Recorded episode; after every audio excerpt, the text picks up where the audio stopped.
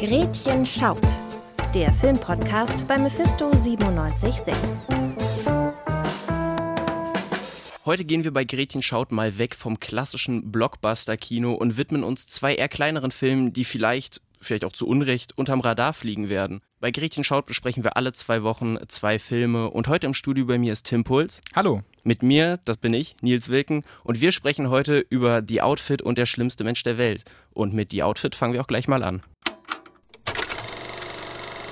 Leonard Burling war einst einer der berühmtesten Anzugschneider an der Londoner Savile Row. Nach einem schrecklichen Unfall betreibt er zurückgezogen ein kleines Geschäft in Chicago. Gesellschaft leistet ihm nur seine Assistentin Mabel. Sie haben die ganze Welt bereist. Sie könnten eine Schneiderei haben, überall, wo es Ihnen gefällt. Und doch sind Sie hier. Es spielt keine Rolle, wo ich bin. Anstatt britische Gentlemen mit maßgeschneiderten Anzügen zu versorgen, stattet er jetzt die zahlreichen Gangster und Mafiosi der lokalen Unterwelt mit Kleidung aus. Das ist keine Kunst, das ist ein Handwerk. Man kann nichts Gutes erschaffen, wenn man nicht weiß, wer seine Kunden sind. Erlauben wir all unseren Kunden Briefkästen im Hinterzimmer? Wenn wir nur Engel als Kunden bedienen würden, hätten wir bald gar keine mehr. Bitte, meine Herren, ich will keinen Ärger. Du hörst jetzt gut zu. Nach einer Schießerei flüchten die beiden Gangster Francis und Richie in die Schneiderei. Leonard muss alles versuchen, um sich und Mabel heil aus dem folgenden Schlamassel zu retten. Mein Freund, Sie verheimlichen etwas. Ich brauche das Tonband, Kumpel, und zwar sofort. Wieso versuchst du nicht, es dir zu holen? Gentlemen. Das wird eine lange Nacht. Fleck ihn zusammen. Was? Kann ich nicht. Fleck ihn zusammen. Graham Moore, der Regisseur von The Outfit, könnte den meisten im Begriff sein. Der hat damals den Oscar für das beste Drehbuch für The Imitation Game gewonnen und gibt hier in The Outfit sein Regiedebüt. Ganz genau, Graham Moore heißt der Mann. Und ähm, ich hatte das Glück, diesen Regisseur und Drehbuchautor für The Outfit auf der Berlinale 2022 interviewen zu dürfen. Deswegen können wir hier auch einige Einblicke hinter die Szenen geben in diesem Podcast, worüber wir uns sehr freuen. Auf jeden Fall. Zum Beispiel konnte ich Graham Moore fragen, was denn eigentlich der Hintergrund war, dieses Gangsterdrama zu erzählen. Und da hat er mir eine sehr, einen sehr interessanten Einblick gegeben in seine persönliche Familiengeschichte. Der Film basiert auf meinem Großvater. Als ich sieben Jahre alt war, haben sich meine Eltern getrennt und mein Großvater wurde zu einer wichtigen Vaterfigur für mich und meinen Bruder. Mein Großvater Charlie war der freundlichste und höflichste Mensch, den ich je gekannt habe. Er war ein Arzt in einer kleinen Stadt in einer Familienpraxis an einer Straßenecke. Und obwohl er so ein höflicher Mann war, war einer von Charlies Patienten ein berüchtigter Gangster. Das war immer eine große Diskussion in der Familie. Wie kann mein Großvater diesen Menschen behandeln, von dem wir wussten, dass er ein skrupelloser Mörder war? Mein Großvater hat immer gesagt, ach was, für mich ist er immer ein Gentleman gewesen. Und meine Großmutter hat geantwortet, das mag ja sein, aber du weißt doch, dass er ein Killer ist. Das steht außer Frage. Wieso also tust du das? Ich fand das immer eine sehr faszinierende Dynamik.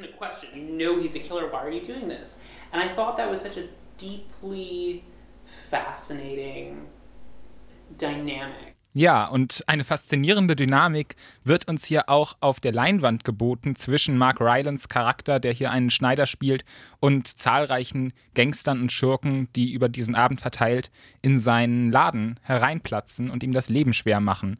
Nils, was hast du von diesem Film gehalten? Ich muss sagen, ich fand den Film absolut fantastisch. Es ist bisher definitiv einer meiner Lieblingsfilme dieses Jahr, die ich im Kino sehen durfte. Und mich fasziniert einfach alles daran. Die Prämisse, allein die Prämisse mit dem Schneider, das ist nichts, was man in der Form auf der Leinwand sieht, dieses Handwerk, das es einem da präsentiert wird, dann in Kombination mit dieser Gangster-Ästhetik, wir hatten es ja bei The Gentleman oder The Kingsman auch, also dieses sehr schneidige Anzüge, maßgeschneidert, Whisky trinkend in irgendwelchen Ledersesseln sitzen, das holt mich einfach immer ab und dann dieses Kammerspiel-eske in der Schneiderei gibt diesem klassischen Gangster-Korsett aus dem, was da passiert, einfach einen vollkommen neuen Twist und verliert dabei gleichzeitig nicht diese klassischen Gangster-Elemente, also der große Boss, der die Stadt kontrolliert mit seinen Handlangern, mit seinem Sohn, der Familie und die Leute, die dann irgendwie mit reingezogen werden, weil sie auf einmal in diese Machenschaften involviert werden. Also ich war hellauf begeistert.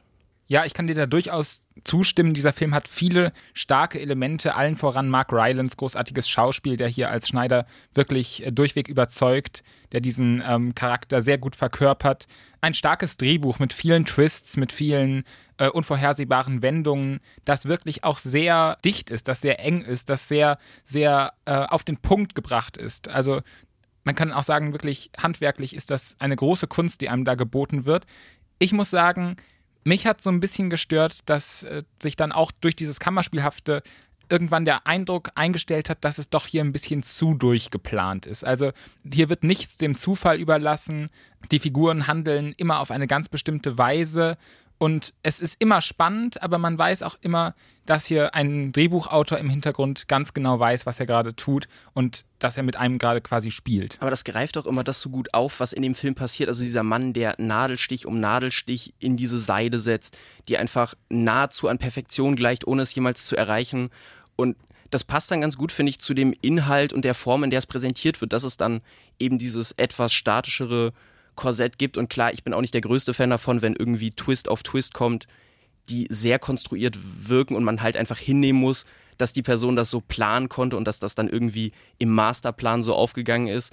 Aber in dem Fall hat es mich tatsächlich nicht gestört. Und diese Akkuratheit, die dann letztendlich auch in der Ausführung der einzelnen Schritte im Film, aber auch in seiner Arbeit kommt, fand ich einfach wunderbar. Ja, du hast natürlich recht. Der Film ist maßgeschneidert und das hat auch Regisseur Graham Moore im Interview nochmal bestätigt, dass das durchaus auch Absicht ist. Der Film heißt The Outfit. Wir wollten, dass sich das Ganze anfühlt wie ein Anzug.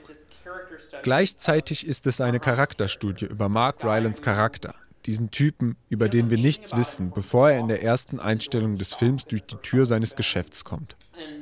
Ich glaube, wir versuchen herauszufinden, wer er ist, während der Film sich entwickelt. In vieler Hinsicht ist es ein Film über Kleidung, was bedeutet, dass es ein Film ist über die Unterschiede zwischen Schein und Wirklichkeit. Kleider sind wie Schichten, die wir zwischen unser tatsächliches Ich und die Außenwelt schieben. Jede Figur in diesem Film hat eine Version, die zuerst gezeigt wird.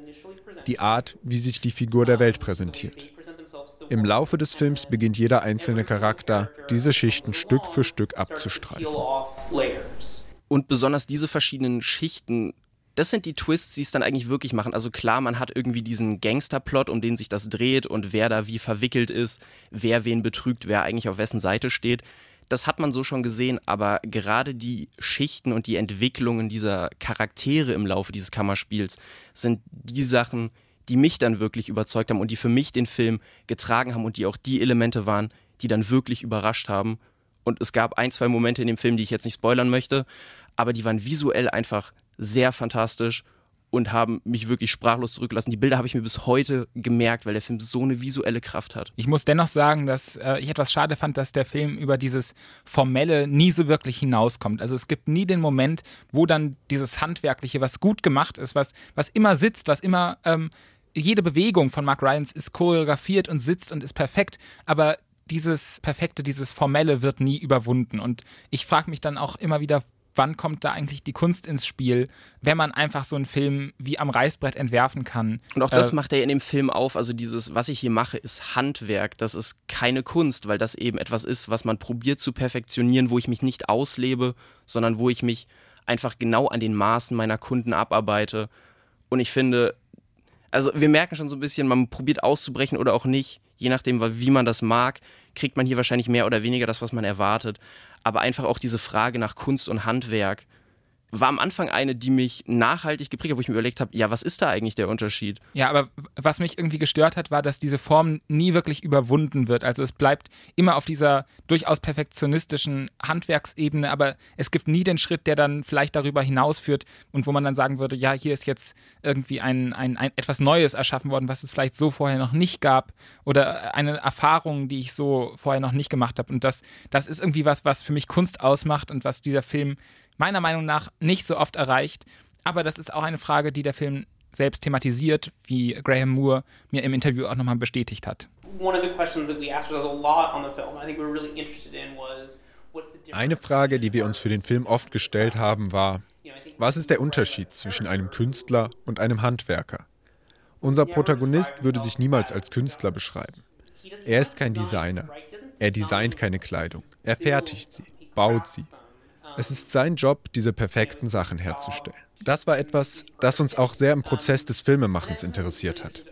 Ich glaube, der Film stellt diese Frage auch dem Publikum. Was ist der Wert von Kunst im Vergleich zu Handwerk?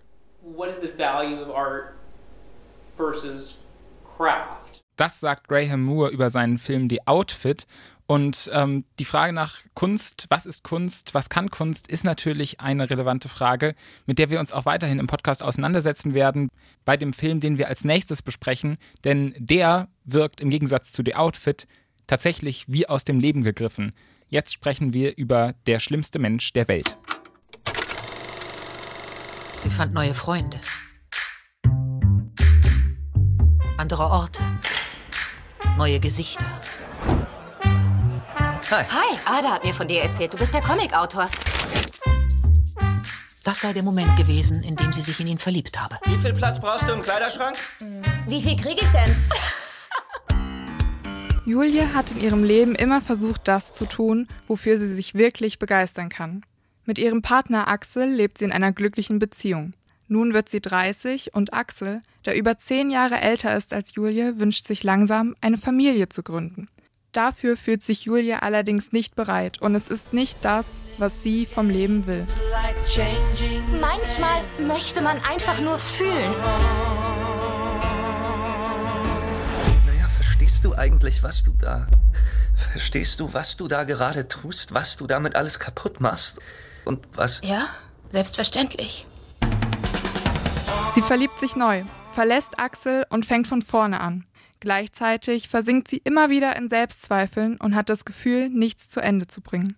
Renate Reinswe spielt hier unter der Regie von Joachim Trier eine Frau, die auf der Suche nach sich selbst immer wieder zwischen Beständigkeit und ihrer Impulsivität schwankt. Dass ich bloß ständig was Neues anfange. Ich habe das Gefühl, dass ich nie was zu Ende bringe. Ja, ich liebe dich. Und ich liebe dich nicht.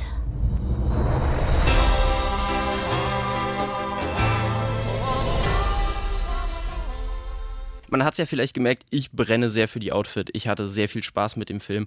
Und als du den Film gesehen hattest und wir danach kurz mal gequatscht hatten, habe ich gemerkt, du warst richtig begeistert und auch sehr berührt von der schlimmste Mensch der Welt. Deswegen nimm uns und nimm auch mich da mal mit. Was hat dich da so begeistert dran? Ja, also es war wirklich so von Sekunde eins dieses Films war ich Feuer und Flamme. Dieser Film hat mich voll und ganz in seinen Bann gezogen und das liegt an vor allem drei Aspekten, die ich hier hervorheben will. Das Schauspiel ist durch die Bank großartig. Jede Nuance kann mitgefühlt werden. Es zieht einen in seinen Bann. Die Regie hat eine ganz große Gabe dafür, äh, natürliche Situationen einzufangen, den Figuren und dem Schauspiel Raum zu geben. Ähm, die Kameraführung atmet, aber ist trotzdem immer sehr präzise, hat immer einen großen Blick für die Figuren, setzt die Charaktere immer sehr gut in Szene. Und was dem Ganzen dann noch die Krone aufgesetzt hat, war die großartige Musikauswahl in diesem Film. Ähm, der Soundtrack ist wirklich wunderbar ausgewählt und sorgt für eine tolle Stimmung, die einen einfach nicht mehr loslässt. Ich war wirklich sehr begeistert von Der schlimmste Mensch der Welt. Das klang jetzt alles vielleicht auch so ein bisschen noch abstrakt, aber wir haben ja auch schon leichte Sachen im Einspieler gehört. Und ja, diese Emotionen, die die Figuren haben und wie sie einfach so durchs Leben schreiten. Ich weiß nicht, ob es dieses klassische Slice of Life-Ding ist, dass man einfach eben ihr bei ihrem Leben folgt, weil das immer so einen verkitschten Beigeschmack hat, wenn man das so sagt. Aber das ist hier wirklich ehrlich, das ist hier lebensnah dran und alles, was man merkt, sei es die Emotionen, sei es die Probleme, auf die sie irgendwie stößt, wenn es darum geht, was ist jetzt hier die richtige Beziehung, gehe ich irgendwelchen kurzfristigen Liebeleien oder Flirts nach oder bleibe ich bei dem, was irgendwie beständig ist, obwohl ich mich davon vielleicht im Moment unterdrückt fühle. Das sind Sachen, da kann man, glaube ich, mitfühlen und da ist für jeden was dabei, weil es echte menschliche Probleme sind, die da im Vordergrund stehen. Ich finde es super gelöst, wie hier probiert wurde, an Sachen ranzugehen. Man hat auch im Kino einfach gemerkt, wie die Leute mit der Zeit, in der der Film vergangen ist, ergriffen wurden. Am Anfang war es noch so eine etwas lockere Stimmung, aber als dann die schwereren Themen kommen und auch die Fragen, wo man vielleicht in selbstreflektive Prozesse gekommen ist und sich gefragt hat, wie hätte ich mich da verhalten, würde ich dem nachgehen oder wäre ich da gefestigt irgendwie in meiner Meinung, das, das hat Eindruck hinterlassen und nicht nur bei mir scheinbar. Ich finde auch ganz toll, wie es der Film schafft, ähm, so ein Genre, so ein vielleicht auch ein klassisches Hollywood-Genre des Melodramas, wo es dann um Figurenpsychologie ganz stark geht im Bezug auf, Frau und Mann und ähm, also eigentlich ein bisschen in die Jahre gekommenes Genre ähm, neu zu beleben mit, mit Fragen, die äh, die Generation, die jetzt vielleicht um die 30 ist, äh, betreffen, aber auch schon unsere Generation betreffen. Ähm, das einfach so neu ähm, aufleben zu lassen, dass es wieder funktioniert und wieder eine Relevanz bekommt und dieses wunderbare Genre einfach wiederbelebt. Und ähm, was ich finde, ganz, was ich finde, was ganz bezeichnend ist dafür, ist, dass ja auch ein, ein Teil dieses Films übertitelt ist mit ähm, Oralsex im Zeitalter von MeToo. Also das ist wirklich diese, diese Spannung, die sie, dieser Film aufmacht. Also wie, wie bekommt man es hin, Beziehungen zwischen Frauen und Männern zu erziehen, erzählen, die psychologisch motiviert sind, äh, die aber deswegen nicht in die MeToo-Kerbe fallen müssen. Und äh, da finde ich, findet dieser Film faszinierende Antworten drauf. Für mich war vor allem eine der Stärke, was ja auch du schon angesprochen hattest, so leicht, diese aktive Möglichkeit, sich mit dem, was man dort erlebt, auseinanderzusetzen. Und das kommt vor allem für mich daher, weil in allen Themen, die angeschnitten werden, nie irgendwie gewertet wird, was da passiert. Also es gibt kein richtig oder falsch. Auch die Frage, wer ist der schlimmste Mensch der Welt? Wann fühle ich mich vielleicht so und wann ist es angebracht, sich so zu fühlen? Oder ist das einfach natürlich so, wie ich handle, wie ich handeln möchte? Das holt einen sehr ab, weil es einen einbindet, weil es dazu einlädt, über eigene Beziehungen nachzudenken. Dennoch muss ich sagen, dass das Drehbuch vor allem in der zweiten Hälfte des Films doch leichte Mängel aufweist, weil ich den Eindruck hatte, dass hier dann doch äh, auf narrative Klischees zurückgegriffen wird, die aus diesem Genre schon auch irgendwie bekannt sind, ähm, wo ich dann aber schon zeitweise das, der, den Eindruck hatte, dass hier vielleicht äh, dann doch ein bisschen zu sehr auf Emotionalisierung gesetzt wird und die Ehrlichkeit, die diese Geschichte vorher so stark gemacht hat, dadurch ein bisschen ähm, zu sehr totgeklatscht wird mit Emotionen. Aber ich muss auch dazu sagen, dass der Epilog dafür das alles wieder einfängt. Da will ich jetzt nicht zu viel vorwegnehmen, aber es ist einfach wunderschön, mit welcher Selbstironie auch hier das filmische Erzählen reflektiert wird. Und äh, das tut diesem Film einfach sehr gut. Äh, und ja, Nils, du meintest gerade bei der Outfit, es sei einer der besten Filme des Jahres, die du dieses Jahr gesehen hast bei mir ist es tatsächlich der schlimmste Mensch der Welt, wo ich sagen würde, das ist auf jeden Fall unter den fünf besten Filmen, die ich dieses Jahr gesehen habe. Da hatten wir doch heute für uns beide was dabei, beide Filme, die uns sehr begeistert haben und die auch verschiedene Facetten von Film gezeigt haben. Also sowohl sehr konstruiert, ästhetisch, vielleicht maßgeschneidert in dem Kontext auch Filme, gegen Filme, die eher die Freiheit und die Wildnis, das Leben und unsere Gefühle irgendwie zelebrieren. Und es ist doch sehr schön, was für eine Bandbreite eben auch in diesen kleineren Filmen abgebildet werden. Und das was wieder mit Gretchen schaut. Großer Dank geht raus an Tim, der heute mit mir hier im Studio war. Danke, Nils.